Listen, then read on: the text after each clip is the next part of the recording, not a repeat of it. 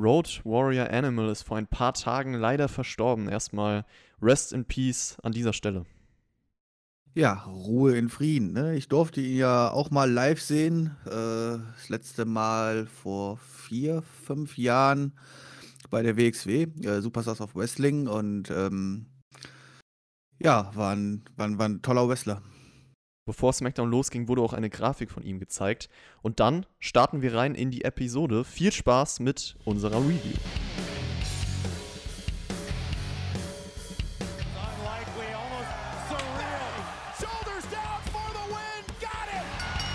Am Freitag war es bei WWE wieder Zeit für SmackDown. Wir sprechen für euch über das Geschehen und wünschen euch jetzt viel Spaß bei der Review.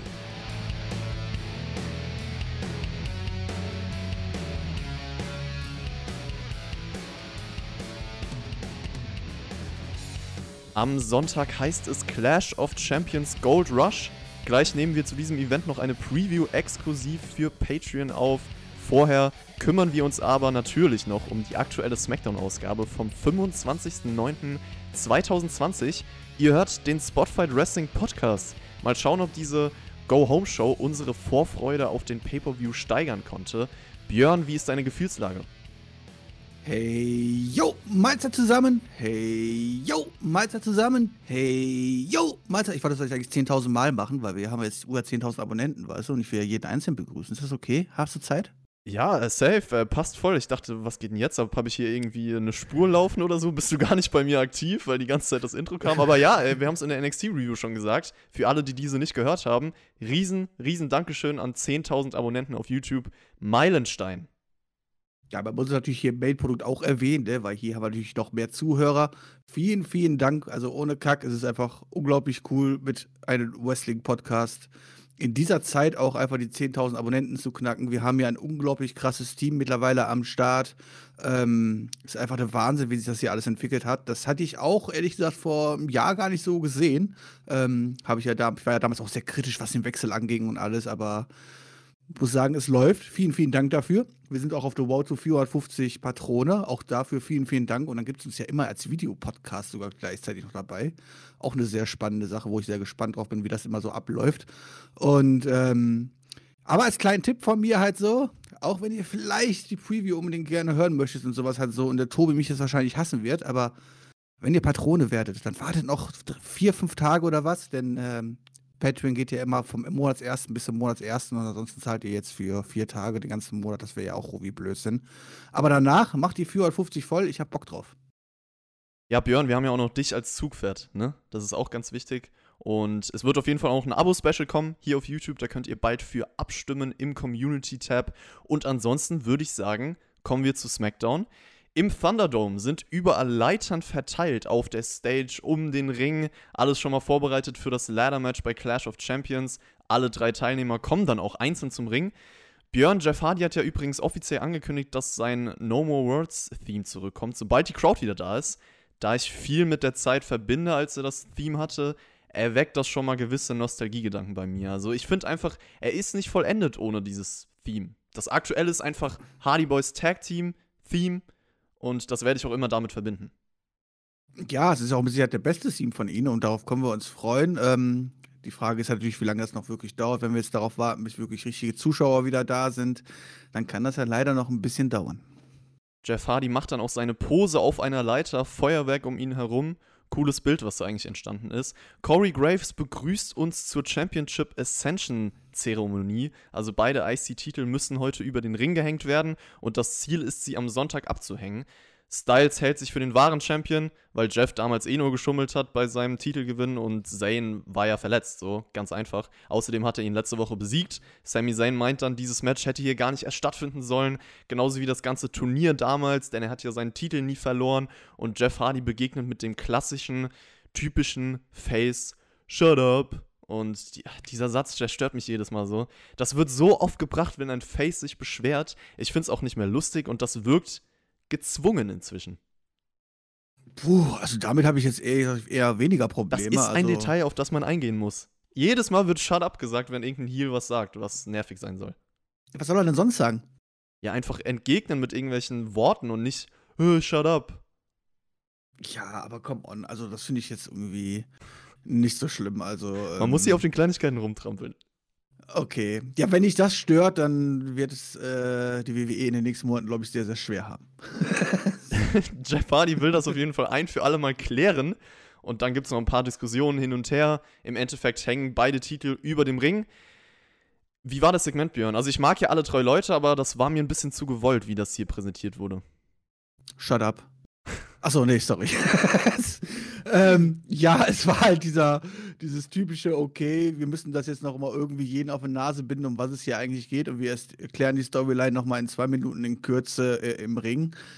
Was prinzipiell okay ist, aber es ist natürlich sehr holzern und jeder ist da in seiner Rolle und ähm, naja, es geht so. Was mich viel mehr gestört hat, ist so die Sache, Jetzt wurde hier auch quasi mehrmals erwähnt, dass beide Gürtel hier nach oben gehangen werden. Das haben wir da, gehangen werden. Das haben wir auch dann später dann auch im Ring gesehen. Plus zusätzlich, dass derjenige, der dann beide Gürtel abhängt, die Unified Champion ist, wie auch immer, halt, wo ich mir denke so, ähm, tun wir jetzt damit offiziell eigentlich anerkennen, dass Sami Zayn diesen IC-Gürtel nie verloren hat und gibt es aktuell zwei Champions?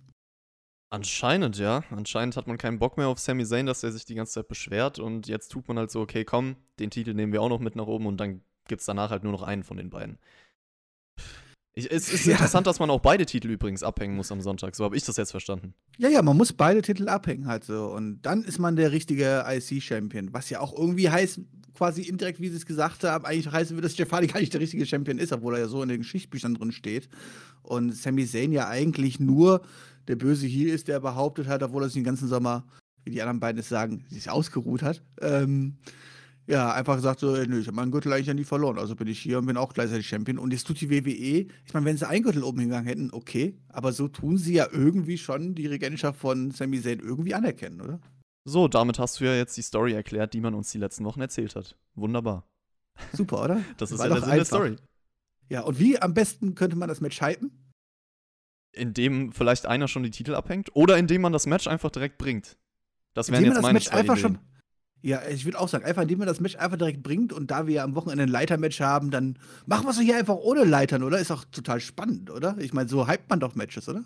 Das ist auf jeden Fall eine crazy Idee. Also ich muss noch mal zu dem Segment sagen, so zu dem, was sie gesagt haben, dass es auch inhaltlich immer das Gleiche ist. Also das hat man jetzt jede Woche so gehört und auch dieses immer abwechselnde, ist ein bisschen Kindergarten, ich hab's verdient, nein, ich hab's verdient, nein, ich. Also das ganze Layout so ein bisschen komisch. Du hast es angesprochen, Sami Zayn hat dann so eine Leiter auf beide geworfen, will dann eigentlich aus dem Ring gehen, aber wir müssen auch noch über den anscheinend General Manager Adam Pierce sprechen. Der setzt nämlich statt dem angekündigten Singles-Match Jeff Hardy gegen Sami Zayn für heute einfach mal das Three-Way an.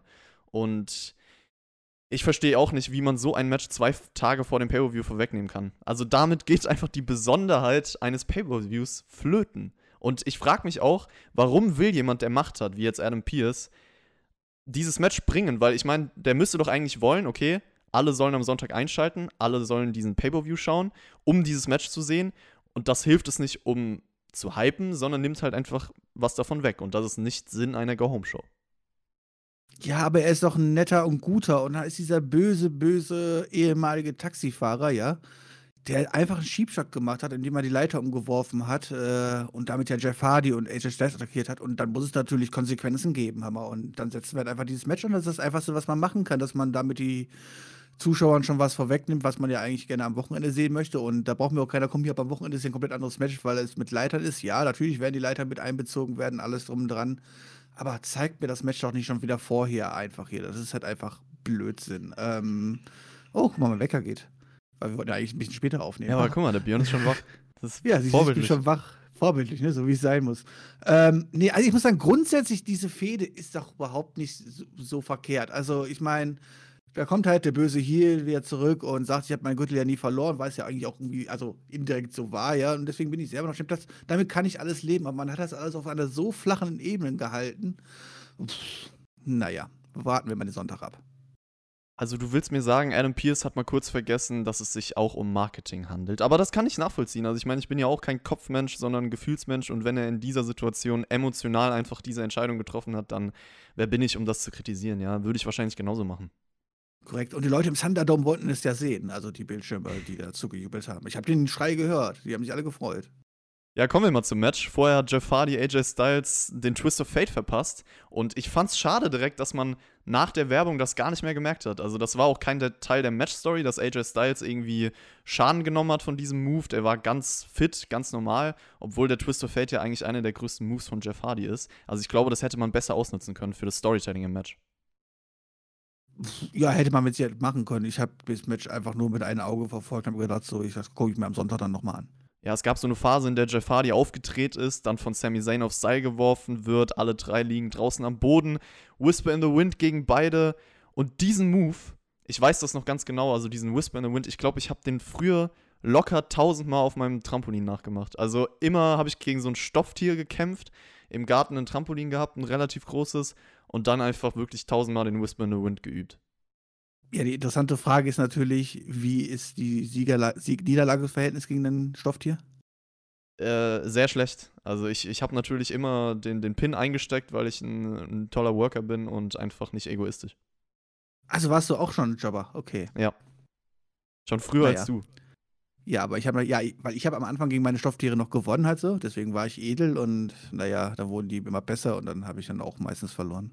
Ich kann mich aber generell noch an die Zeiten erinnern. Es gab immer diese Trampolinparks früher, wo man mit Freunden, da haben wir auch immer so Wrestling-Matches nachgestellt und sowas. Geile Zeit auf dem Trampolin. Also meine Haupt-Wrestling-Move-Zeit habe ich auf dem Sprungbrett im äh, Schwimmbad verbracht. Und das muss auch sehr bescheuert ausgesehen haben, wenn, wenn du da irgendwie versuchst, irgendwelche Wrestling-Moves nachzumachen ins Wasser hinein. Halt so. Das möchte ich nicht wissen, wie das für Außen, Außenstehende da ausgesehen hat, aber man war halt jung und brauchte das Geld braucht denn das Geld? Das Swanton Bomb würde bestimmt wehtun. Also ich gebe dir einen Zehner, wenn du vom Zehner eine Swanton Bomb machst. Äh, du kannst mir erstmal einen Tausender geben, damit ich überhaupt vom Zehner springe. Okay. Ja, wir schauen nee, Also ich muss sagen, siebeneinhalb Meter bin ich einmal mal Leben runtergesprungen, das hat mir gereicht. Fünfer war immer noch cool, halt so. Siebenhalber bin ich auch nur runtergesprungen, weil ich eigentlich mir das mal angucken wollte und mir die Blöße nicht geben wollte, wieder runterzuklettern, weißt du. Das, aber das mache ich auch nie wieder in meinem Leben. Ja, Höhenangst habe ich zum Beispiel gar nicht, deswegen feiere ich das eigentlich von so einer Höhe zu springen. Aber ich überlege gerade, weil wir über Trampolinpark gesprochen haben, kann man da eigentlich noch in diesem Alter rein? Also ich weiß nicht, ob das. Ja, natürlich. Ja? Natürlich. Es gibt da mittlerweile riesen, es gibt da mittlerweile fast in jeder großen Stadt irgendwelche riesen Trampolinhallen. Ähm, und da kannst du auch als Erwachsener rein und da gehen auch viele Erwachsene rein und sowas halt so. Aber dann kann man die Kinder cool. ja wegfetzen und das. also mache mach ich natürlich nicht, aber.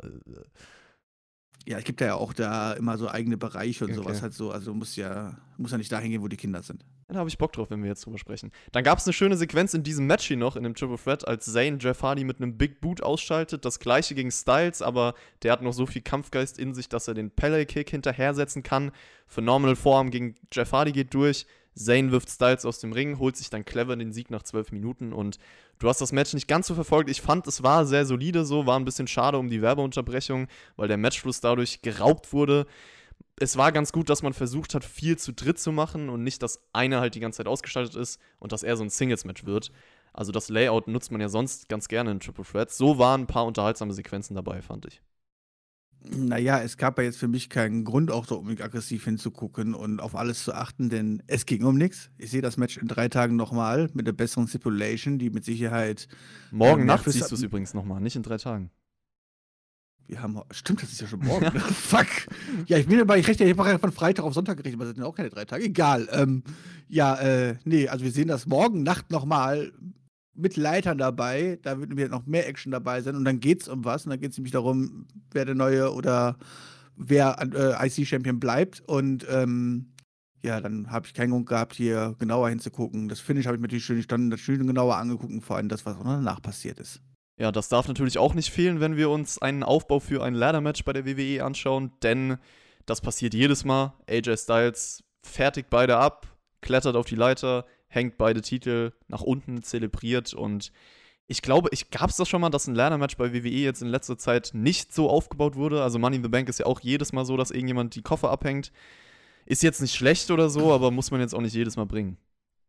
Ich glaube, ich würde mich weit, nicht weit aus dem Fenster lehnen, wenn ich sage, bei 98 Prozent wo äh, auf dieser Welt von solchen Matches, die aufgebaut werden, egal ob es WWE ist oder irgendwelche Indie-Promotions oder irgendwelche anderen Promotions, wird es genau dieses Bild vorher geben. Es wurde noch zurückgeblickt auf die Ereignisse zwischen Otis Tucker und Miz und Morrison. Kayla Braxton hat dann Heavy Machinery an ihrer Seite. Und Otis meint, er wird es nicht zulassen, dass irgendwelche Anwälte seinen Koffer klauen. Mills droht ihm, dass das Verfahren ihn zerstören wird, muckt dann ihn auch weiter mit Manny Rose und will Otis dazu bringen, ihn zu attackieren. Tucker stellt dann im Vertrag fest, dass Otis nur The Miz nicht angreifen darf, aber John Morrison schon. Und das lässt er sich natürlich nicht zweimal sagen. Grundkonzept dieser Story ist halt bescheuert. Deswegen fällt mir das extrem schwer, da irgendein Segment auch nur ansatzweise unterhaltsam zu finden. Ich bin froh, dass dieses Backstage-Ding das einzige bei der Show war. Das ist nicht bescheuert, das ist, also ist mal so eine schlechte Storyline, würden sie sich noch niemals hier irgendwie bei Berlin Tag und Nacht einfallen lassen oder keine Ahnung, wie die ganzen Sendungen heißen, mitten im Leben oder so, ja? Zum Glück hast Ich du mein- Bachelor nicht als Beispiel genannt, ja? Das ist ja auch ein anderes Showkonzept. Ja. Ähm, nee, also das ist halt echt so dumm. Also erstmal, um was geht es eigentlich genau in dieser Klage? Also und mit welcher Rechtsgrundlage? Ich meine, bla bla bla. Ich meine, aber es muss ja zumindest irgendwie Sinn machen, weißt du so. Das ist ja halt.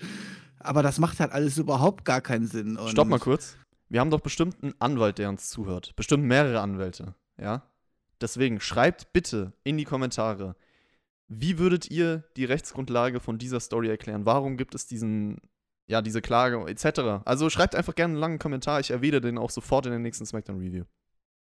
Ja, vor allem wurde uns nicht irgendwie letzte Woche erzählt, quasi dadurch, dass die Retribution Verträge unterschrieben haben, dass sie ja jetzt quasi Backstage jeden attackieren dürfen und alles dran machen dürfen und jeden auf die Fresse hauen dürfen, weil jetzt haben sie ja Verträge quasi, ja. Die, die vier haben ja auch Verträge und es kommt ein bisschen mit einer Klage an oder droht mit einer Klage, aber da muss er ja quasi gegen den Vertrag der WWE verstoßen, weil laut denen dürfte ja eigentlich Otis einfach jeden jetzt verprügeln, weil er ja Vertragswrestler ist, oder? Ja, generell, ich meine, dass Leute verprügelt werden, sieht man bei jeder Show zehnmal. Deswegen, ich verstehe überhaupt nicht, warum das jetzt hier so eine, so eine krasse Ausnahme ist. Also, das, naja. das ist halt das Aber- Grundprinzip. Naja, Tucker hat ja wenigstens ein bisschen den Vertrag auch gelesen oder die Klage gelesen oder was auch immer äh, das war und hat ja dann festgestellt, naja, dass Morrisons ja nicht geschützt ist und ich glaube, Otis hat keine Rose für Morrison gehabt, oder? Das stimmt. Ich frage mich immer noch, warum man sich überhaupt die Mühe gibt. Ich kann mir echt vorstellen, dass Miz und Morrison es halt nach ein paar Wochen hinbekommen. Oder es entsteht ein Match um den Koffer. Das kann Es natürlich entsteht auch sein. ein Match um den Koffer, natürlich halt so, aber es macht auch gar keinen Sinn, weil wahrscheinlich Otis irgendwann Angst hat, irgendwie dann nicht verklagt werden möchte und dann lässt er sich auf einen Koffer, einen Vertrag ein, wo es dann halt um ein Match gibt, halt um den Koffer und so. Das ist total bescheuert halt. Also dabei sieht halt auch Otis wieder aus wie der letzte Honk. Also ich meine, eigentlich sehen alle aus wie Honks dort, ja, aber das ist. Naja, also da hätte man sich auch erst echt Intelligenteres einfallen lassen können, als sowas Sinnloses. Von wenn das wenigstens noch Sinn machen würde mit dieser Klage oder so halt, aber es wird uns ja auch nicht so verkauft, dass es Sinn machen würde. Ja, alle sind Honks, fasst das eigentlich ganz gut zusammen. Ich glaube, wir sind uns einig, dass alle beteiligten Leute niemals zum World Champion gerade mit diesem Programm aufgebaut werden. so kann man das ja, abschließen. aber einer, aber entweder Otis Ja, oder einer sie muss es werden, das ist ja das Traurige. wird, wird diesen Vertrag einlesen dürfen und hat damit eine sehr, sehr, also den Money Event Vertrag einlesen dürfen und damit eine sehr, sehr große Chance, World Champion zu werden. Und das darf man sich in der aktuellen Situation nicht ausmalen. Also, was da für zwei Charaktere gerade aufeinandertreffen, die eventuell im halben Jahr World Champion sein sollen. Wir haben einen Frauen-World Champion bei SmackDown und zwar Bailey. Die setzt sich nach ihrer Attacke gegen Sasha Banks wieder auf einen Stuhl. Dieses Mal auf der Stage. Ist ein cooles Gimmick, dass der Stuhl weiterhin so präsent bleibt in der Storyline. Und Bailey meint dann, sie hat gar keine Zeit mehr, um sich die. Ja, um sich um Sasha Banks zu kümmern. Diese nutzlose Sasha. Sie hat genug andere Arbeit vor sich. Das Championship-Match am Sonntag gegen Nikki Cross. Und Nikki hat ja gesagt, dieses Mal ist das Match anders, weil Sasha nicht mehr in Baileys Ecke steht. Aber rate mal, wer dafür gesorgt hat, dass das nicht der Fall ist. Sie selber, richtig. Und Bailey wird sie trotzdem easy besiegen und sich als nächstes um Sasha Banks kümmern. Ja, Punkt, Komma. Äh, keine Frage. Hat es jetzt keinen Schritt ein bisschen weitergebracht. Ja, äh, das Match hype mich trotzdem nicht. Nikki Cross ist hier einfach, ja, einfach nur eine blöde Übergangsrednerin, die es hier auch wieder auf die Klappe kriegen wird. Puh, ja, ich meine, die Promo war okay, aber äh, naja, Fortschritt war das jetzt nicht, oder? Ja, von der Art und Weise, wie sie sie rübergebracht hat, war das auf jeden Fall in Ordnung.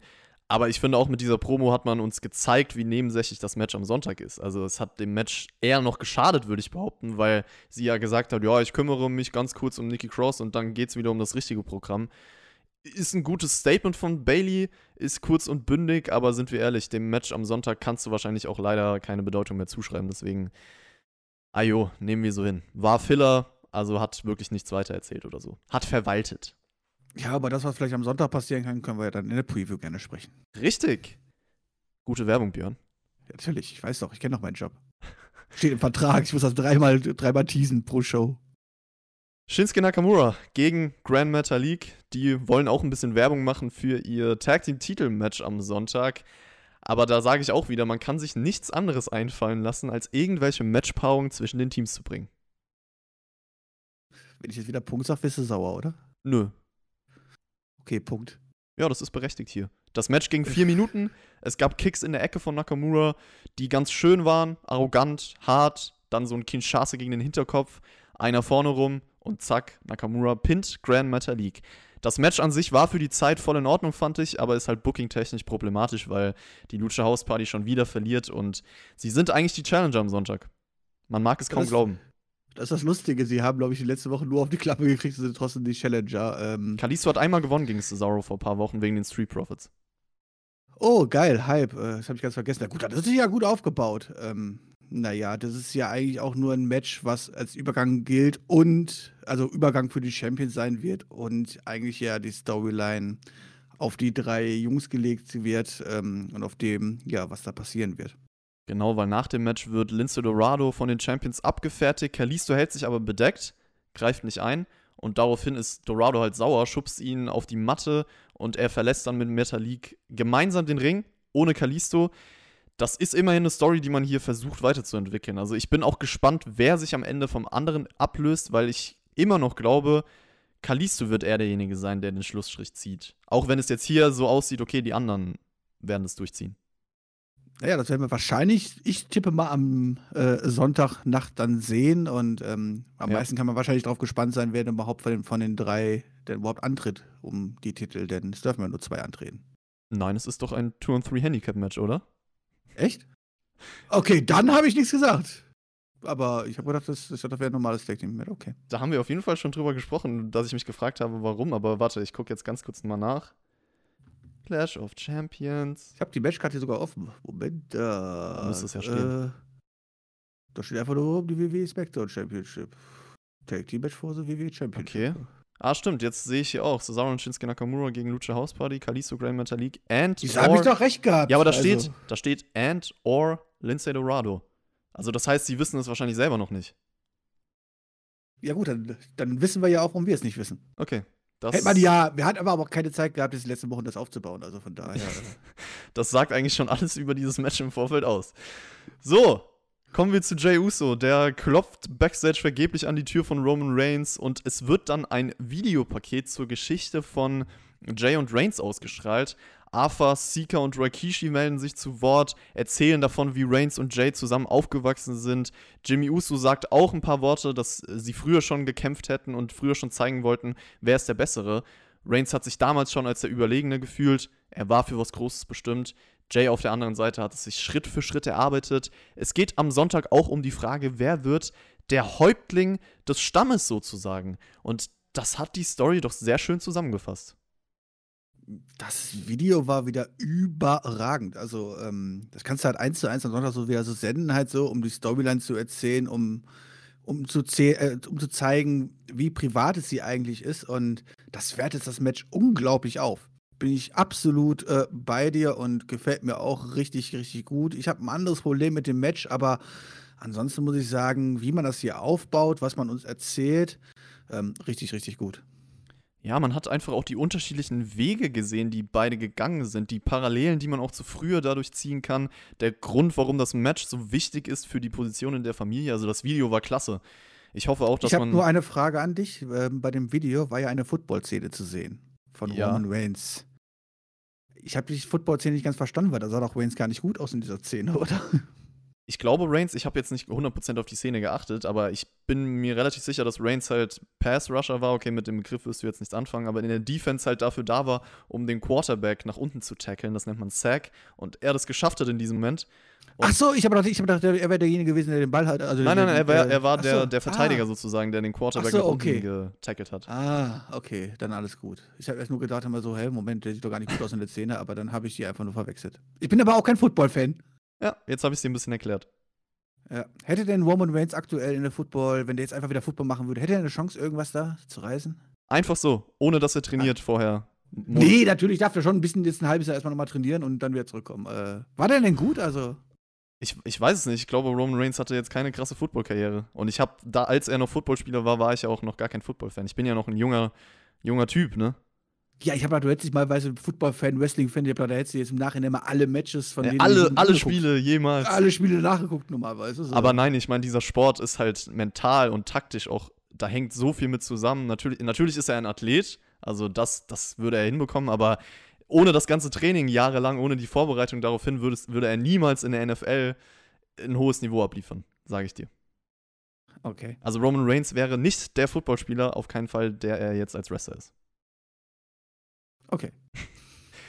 So, Jay Uso hält dann auch noch eine Promo im Ring, während Roman Reigns und Paul Heyman sich das Backstage ganz gediegen auf der Couch anschauen. Und zwar hat Jay Uso Fragen an seinen Cousin Roman Reigns bezüglich letzter Woche, der Blick, den Reigns ihm zugeworfen hat. Und da habe ich direkt an dich gedacht, Björn, weil Jay Uso hat das tatsächlich mitbekommen. Du hast ja letzte Woche noch gesagt, hoffentlich schaut er sich im Nachhinein SmackDown an. Also man hat diese zwischenmenschlichen Dinge nicht ignoriert. Sehr schöne Ebene. Ja, vor allem zeigt nicht mal einer, dass, dass es auch besser gibt, die so clever sind, das im Nachhinein sich mal angucken. Ähm, nee, fand ich auch sehr, sehr gut gelöst. Auch, äh, ja, die Situation, jeder, der einen großen Bruder hat, der kennt das wahrscheinlich, weißt du, so. Ich habe früher auch meinen großen Bruder öfters genervt, so, ich muss jetzt mit dir reden und er so immer, wir reden zusammen, wenn ich, wenn ich dafür Zeit habe, also nach dem Motto, weißt du. und ähm, ja, die Arschlochrolle hat ja quasi, die Arschlochrolle des großen Bruders hat er hier Roman Reigns perfekt eingenommen und ähm, hat mir gut gefallen. Ja, das stimmt. Reigns hat nämlich gar nicht darauf geantwortet. Und Jay ist dann so ein bisschen wütend geworden. Also zum ersten Mal eigentlich in der Storyline, weil er halt ein Problem damit hat, wie Reigns sich verhält. Und Heyman sagt dann, ja, Jay, Reigns wird später darauf antworten. Dann, wenn er halt möchte, wie du schon gesagt hast, und nicht andersrum. Heyman hatte eine rote Handyhülle. Das hätte ich nicht erwartet. Also die Farbe. ist okay. Das du hast aber auch viele Details diesmal geachtet. Ja, was? das muss man doch auch einfach. Das ist doch manchmal das Schöne. Und der hat auch, ich weiß nicht, das Bild war, glaube ich, mit seinen, ich weiß nicht, ob dies die Töchter waren, auf jeden Fall zwei, zwei Damen. Die Uhrzeit hat gestimmt. Also es war nicht pre-taped, sagen wir es mal so. Oder man hat es halt clever gemacht, ich weiß es nicht. Aber die rote Handyhülle, die hat mich gestört. Warum hat Paul Heyman dann keine schwarze Handyhülle? Das kann ich dir leider nicht sagen, weil Paul Heyman halt vielleicht modisch etwas anders drauf ist als wir. Ähm, hast du dir nachher nochmal die Szene von Retribution angeguckt, der sein Handy verloren hatte? Der hat auf jeden Fall eine schwarze Handyhülle gehabt. Dann passt es wenigstens zum Charakter. Dann passt wenigstens zum Charakter. Ja, aber dass die Uhrzeit gestimmt hat, also ich meine, darauf habe ich jetzt nicht geachtet, aber das ist auch schon mal schön, weil meistens kennt man das ja so aus solchen Szenen, auch wo dann Leute telefonieren, wo du halt dann ganz klar siehst, okay, das Telefon ist gar nicht. Ja, genau, das ist einfach nur sowas. Also, ähm, das war das hier wahrscheinlich eher Zufall, dass es dann auch mal funktioniert hat, aber ist ja schön, dass du auf solche Details geachtet hast. Ja, und ich habe gar keine Hülle an meinem Handy. Habe ich auch noch nie gehabt. Also ich lebe ganz gefährlich, Risiko. Aber mein Handy ist, glaube ich, auch noch nie kaputt gegangen, obwohl das auch schon auf Steinboden gefallen ist. Ich habe schon eine relativ dünne Gummihülle dabei, halt mit so. Welche Farbe? So schwarz. Ja, das passt auch irgendwie. Schwarz. Ähm, ja, und ich habe jetzt mein Handy ja auch schon, weil ich glaube, für drei Jahre oder so, keine Ahnung, wann das S8 rausgekommen ist und sieht immer noch aus wie neu. Ja, also auf jeden Fall Jay Uso. Obwohl es von vorne nicht geschützt ist. Also es ist nur von hinten eine kleine Hülle. Ne? Die meisten haben. Also Aufklapphüllen so kann ich nicht leiden. Wir müssen die Zeit irgendwie brücken. Bei SmackDown ist nichts passiert. Also Aufklapphüllen ging gar nicht. Ne? Also jeder eine Aufklapphülle hat immer. Was ist los bei euch im Leben, ey? Was ist eure Lieblings-Handyhülle? Schreibt es in die Kommentare. Aber ich muss sagen, Jay Uso, Roman Reigns, also generell, was man hier bei SmackDown gemacht hat, wir kommen ja noch zum Endsegment, äh, absolutes Highlight. Aber auch diese langsame Entwicklung dahin, auch während dieser Show. Es ist ein roter Faden. Jay Uso, der jetzt langsam angefangen hat zu realisieren, was Reigns eigentliche Intention ist und dadurch seine Gefühlslage geändert hat, das baut alles auf später auf. King Corbin und Matt Riddle. Ich hätte schon fast vergessen, dass sie ein Programm hatten. Die hatten ein Match bei Payback. Riddle hat das damals gewonnen. Corbin hat ihn danach attackiert. Und das ist ein paar Wochen her. Ich weiß gar nicht, seitdem hat das doch beide nicht mehr gejuckt, oder? Warum geht denn das jetzt einfach weiter? So im Sinne nee. von, oh, ach ja, da war ja was, ne? Beide hat sich gejuckt, kann man so nicht sagen. Das Problem ist halt, dass King Corbin halt jede Woche halt irgendwie von, von, von Reigns oder so auf die Fresse bekommen hat. Ähm, und äh, ja, Matt Riddle war einfach nicht mehr da. Der hat einfach mal Urlaub gemacht, keine Ahnung. Und ja, urplötzlich, ja, fällt den beiden ein, so, oh, wir haben ja da noch eine intensive Fehde miteinander und guck mal hier, die Bilder vom letzten Pay-Per-View, was danach noch passiert ist, also müssen wir einfach damit mal wieder weitermachen. Und ich habe auch gedacht, okay, was soll das jetzt? Äh, naja, da soll halt Matt Riddle nochmal Baron Corbin abfertigen, aber huh, ich wurde ja eines Besseren belehrt. Pustekuchen. Also das Match bei Payback fand ich damals sehr langweilig. Ich war gespannt, ob das hier ein bisschen besser wird. Corbin hat eine gewisse Zeit dominiert. Riddle, Riddle, Riddle, Riddle kämpft sich mit seinen Trademark-Moves zurück und dann kontern sie jeweils ihre Signature aus. Floating Bro wird mit den Knien abgefangen. End of Days und damit siegt King Corbin nach zwölf Minuten. Riddle meint nach dem Match, das wird ihn nicht von seiner Mission abbringen. Super, ist toll, dass es nicht von deiner Mission abbringen wird, aber äh, du verlierst halt immer mehr an Interesse bei dem breiten Publikum. Das ist das große Problem. Was haben wir jetzt hier wieder? Was hat der Sieg jetzt beim, beim, beim Pay-Per-View für Matt Riddle doch irgendwie gebracht? Nix. Jetzt haben wir hier ein perfektes 50-50-Booking. Ja, Dankeschön. Ja, einzig positiver Punkt für mich, das Match war auf jeden Fall besser als bei Payback. War solide, konnte man sich anschauen. Kommt ich kann mich an das Payback-Match gar nicht mehr erinnern, von daher kann ich das nicht vergleichen. Ja, es hat halt kompetitive letzte Minuten so, ganz gutes Counter-Wrestling drin. Ich finde es schade, dass wir das nicht beim Pay-Per-View gesehen haben, aber zum Booking. Ich meine, generell, Matt Riddle hatte ja letzte Woche diese komische Bro-Vignette, über die wir uns schon beschwert haben. Jetzt anscheinend das Programm mit Corbin wieder, die Niederlage. Also er ist schon wieder das perfekte Beispiel dafür, dass niemand, der von NXT hochkommt, zum Star gemacht wird. Und ich glaube, Vince McMahon interessiert sich auch nicht für NXT so. Riddle wirkt ja, auch halt. die Promo danach halt, weißt du, von wegen, ja, weißt du, verlierende Scheiße halt so, weißt du, aber ich mach so lange weiter, wuh, bis hier SmackDown zur Bro-Show geworden ist. Alter, das ist halt einfach. Ey, damit baust du doch keinen Star auf. Ja, nur noch 15. Er wirkt wirklich wie ein unbedeutender Wrestler im Roster und das ist traurig, weil er alles andere als das ist. Das ist korrekt, ja. Zumindest die Leute, die ihn vielleicht auch von früher kennen, wissen, dass es andere Sachen möglich werden. Ich glaube, die Leute, die jetzt Matt Riddle einfach nur kennengelernt haben, seitdem er Main Roster ist, würden einfach nur sagen, pff, warum ist er ein ziemlich langweiliger Kerl? Was wollte er jetzt mit dem? Wir hatten dann noch eine mysteriöse Vignette. Okay, sind wir ehrlich, es ist Carmella. Ach echt? Das ist mir mittlerweile auch aufgefallen. Es ist Carmella, jetzt weiß ich es wahrscheinlich 100%. Okay.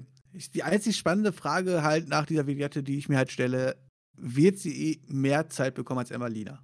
Weil das ist doch eigentlich genau eins zu eins, was wir bei Emmalina gesehen haben, oder? Wochenlange Videos, wie sich jemand fertig macht und sich zurückmeldet und also von also quasi von einem, einem Wechsel spricht halt so und das soll ja wahrscheinlich von Camilla hier auch dargestellt werden. Und dann kommt sie wahrscheinlich mal raus, dreht sich in den Kreis, geht wieder zurück und dann war es das, oder? Ja, sie hatte auf jeden Fall viel Schmuck und Schminke am Start. Auf dem Spiegel wird dann auch noch mit dem Lippenstift geschrieben, dass sie untouchable ist. Und ich frage mich auch, ob das vielleicht so ein Gimmick wird, wo sie ihre Gegnerin nach Niederlagen mit Lippenstift bemalt. Boah, geil! Das stelle ich mir richtig cool vor. Ähm, ja, vor allem ist das ja auch voll der Gimmickwechsel, oder? Ich meine, sie war ja vorher total das Mauerblümchen und so und war ja nicht ja, gar nicht. Und, äh, fertig gemacht oder so halt. Sie war ja halt immer so das kleine Bauernmädchen und so und jetzt kommt sie zurück und ist auf einmal die absolute Lady. Und, äh, sie war auch voll nee. introvertiert, also gar nicht extrovertiert, ja. gar nicht irgendwie. Ja. ja, doch.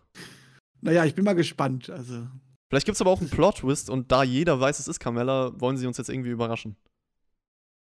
Also und am Ende kommt ein. Emmalina. am Ende kommt eine rothaarige, äh, dicke Frau heraus. so, keine rothaarige Frau ist Alexa Bliss. Die ist nämlich blond und die hat in den letzten Wochen ihre verrückte Seite entdeckt. Wollen wir mal schauen. Magst du lieber rot oder blond?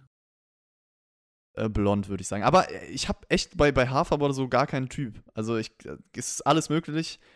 Ich denke auch jedes Mal, dass es eigentlich eher blond ist, aber dann werde ich eines Besseren bewiesen und im Endeffekt können auch rothaarige Frauen mich absolut beeindrucken. Also Haarfarbe ist mir eigentlich echt egal.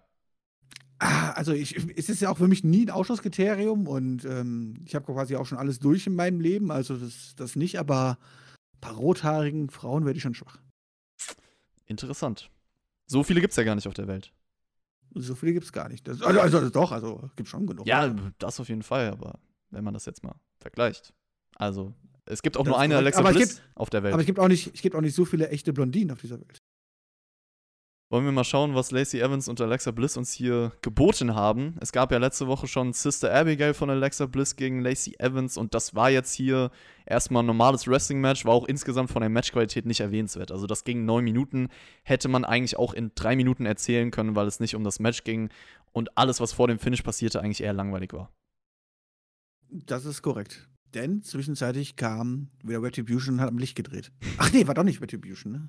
Ja, das Die ist sind ja bei War, sorry, die sind ja bei War, vergessen, sorry. Das Interessante bleibt die Verbindung zwischen The Fiend und Alexa Bliss, weil während des Matches hört man mehrfach die Lache von The Fiend. Am Ende wird das Licht der Halle rot. Aber keine Sorge, wir haben jetzt keine äh, Strip-Show oder so von Alexa Bliss bekommen. das Theme von The Fiend ertönt nämlich und dann wird Alexa Bliss wieder in Trance versetzt, rastet komplett aus und dadurch wird sie disqualifiziert. Auch mal wirklich, weil der Referee bis 5 zählt. Also es ist nicht komplett sinnlos. Und außerhalb des Rings, wie letzte Woche dann nochmal, Sister Abigail. Das ist korrekt, ja. Aber letzte Woche habe ich ja noch gedacht, dass das Triggerwort ist halt The Fiend. Wenn das jemand sagt, dann bumm, weißt du, hypnosemäßig geht's ab. Ähm, scheint ja nicht nur das Triggerwort The Fiend zu sein, es scheint ja auch das Team schon zu reichen oder was auch immer.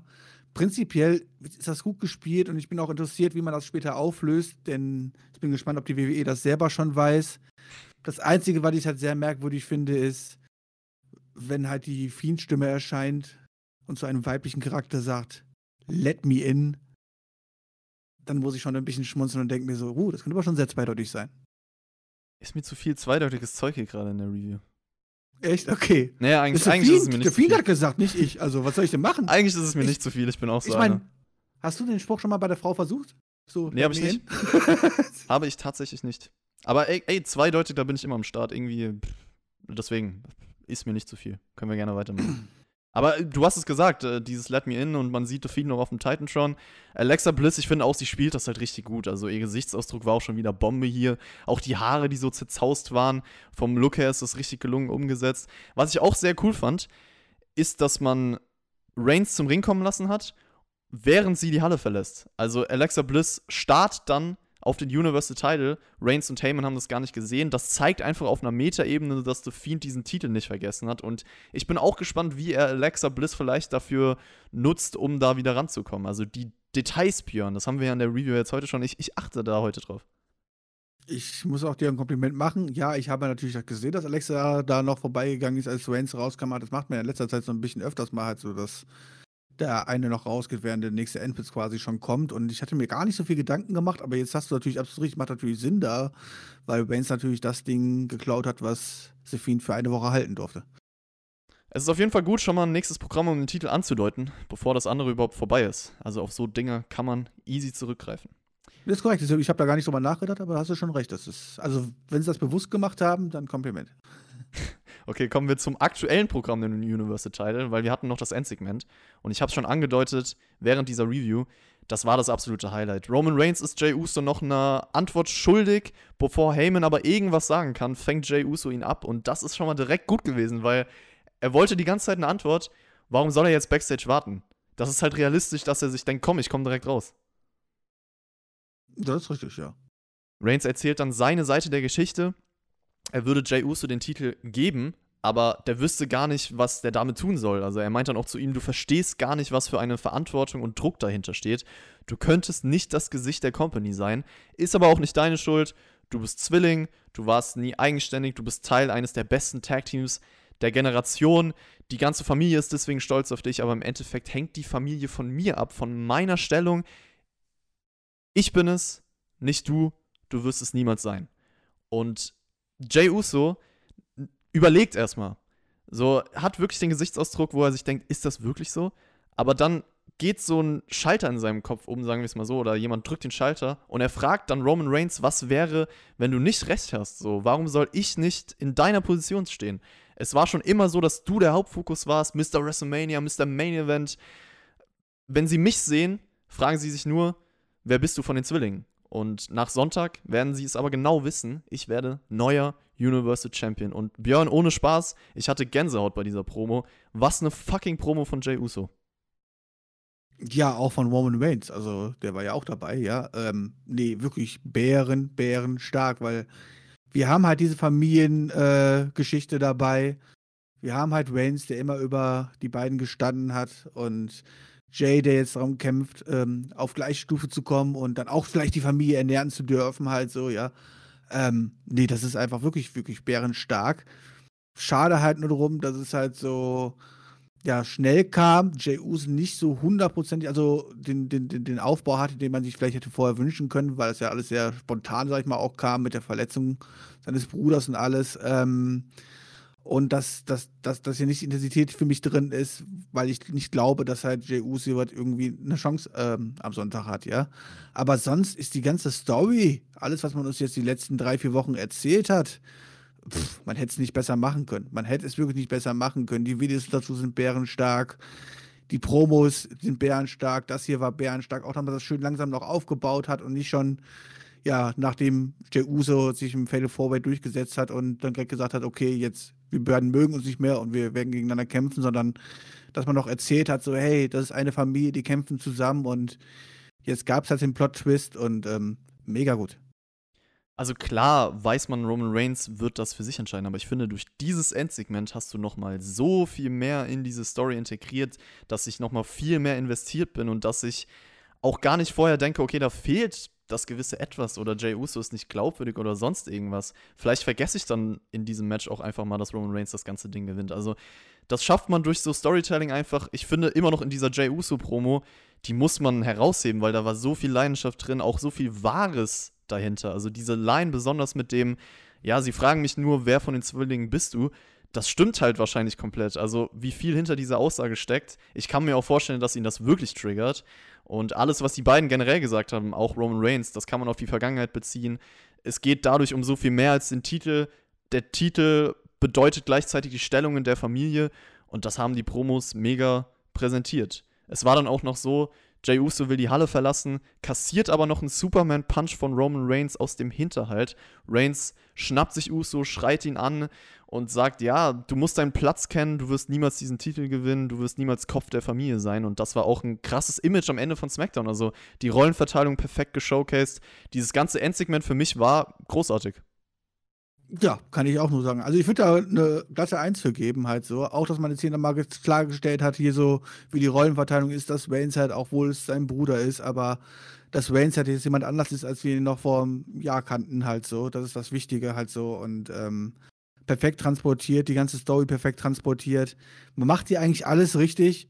Diese Storyline zu einem anderen Zeitpunkt, vielleicht noch auf noch größere Bühne, und mit, den, mit, den, mit der Hoffnung, hey, ey, man könnte vielleicht sogar mit Jey Uso dann jemand, also mit so einer Storyline und einem Sieg von Jey Uso, kannst du halt jemanden ganz, ganz, ganz groß rausbringen und pushen halt so. Und ähm, das Problem ist, jetzt ist gerade leider nicht die Zeit dafür. Und von daher, ich sag, fehlt mir fehlt es mir noch da, so richtig dran zu glauben und loszulassen halt so, ja, weil ich denke halt immer so, okay, wenn man den Sieger schon kennt, ist es schon irgendwie doof halt so, weil es ist wie gespoilert zu werden. Ähm, aber ansonsten macht man hier alles richtig. So, und jetzt schau mal, Björn, nach dieser Raw-Review, wo ich am Ende auch gesagt habe, wenn irgendwas geil ist, dann lobe ich das auch enthusiastisch. Und hier, hier haben wir noch ein Beispiel, Leute. Wir kritisieren noch gar nicht alles. Guck mal, wenn was geil ist, dann feiern wir das auch beide. Das ist korrekt, ja. Das ist korrekt. Das ist wunderbar. SmackDown insgesamt, Björn, hat die Show dem Pay-Per-View geholfen? Ja, dem letzten Match auf jeden Fall. Alles andere, nein. Es hat eher fast noch ein bisschen was rausgenommen. Ich meine, indem man halt einfach so ein Match wie das Triple Spread einfach schon so ein bisschen vorwegnimmt, halt so, ja, ich weiß, andere Stipulation und so. Ähm, ansonsten, nee. Nee, muss ich sagen, es war eine relativ langweilige Go-Home-Show. Ich meine, das mit Alexa war cool und das mit Reigns war cool und das war die letzte halbe Stunde. Und die ersten anderthalb Stunden davor war halt so, ne? Ein bisschen vor uns hergekaut, ähm, aber ohne was Effektives zu produzieren. Und von daher, naja, war es eine mittelmäßige Homeshow. Ich habe ja auch am Anfang gefragt, ob diese Show unsere Vorfreude gesteigert hat. Also ich würde sagen, bei mir für Reigns gegen Jey Uso auf jeden Fall. Muss ich nochmal sagen, alles, was man hier gemacht hat, war klasse. Und das war halt der Hauptfokus der Show, was vielleicht schon mal so ein bisschen die halbe Miete war für den Gesamteindruck. Ich finde auch Alexa Bliss bleibt weiterhin interessant ja, leider konnte ich der Show sonst auch nicht so viel abgewinnen, was jetzt Aufbau für den Pay-Per-View angeht. Also IC Title, das war letzte Woche besser vom Segment her. SmackDown Tag Team Titles, SmackDown Frauentitel ist halt gar nicht so. Aber ich finde, ich, ich glaube, ich fand die Show ein bisschen besser als du so, weil einfach der Hauptfokus richtig gesetzt war. Und wie gesagt, gönnt euch unbedingt das Endsegment. Ja, das gönnt euch auf jeden Fall. Und ähm, wenn ihr wissen wollt, ob ich noch Pay-Per-View gehypt bin, das werden die Patrone auf jeden Fall gleich erfahren. Das ist richtig. Wir nehmen nämlich jetzt die Preview für Clash of Champions auf. Sonntagnacht gibt es dann natürlich unsere Live-Review direkt nach der Show hier auf YouTube. Vorher noch Hauptkampf. Lasst es euch bis dahin gut gehen. Danke fürs Zuhören und bis zum nächsten Mal. Reingehauen.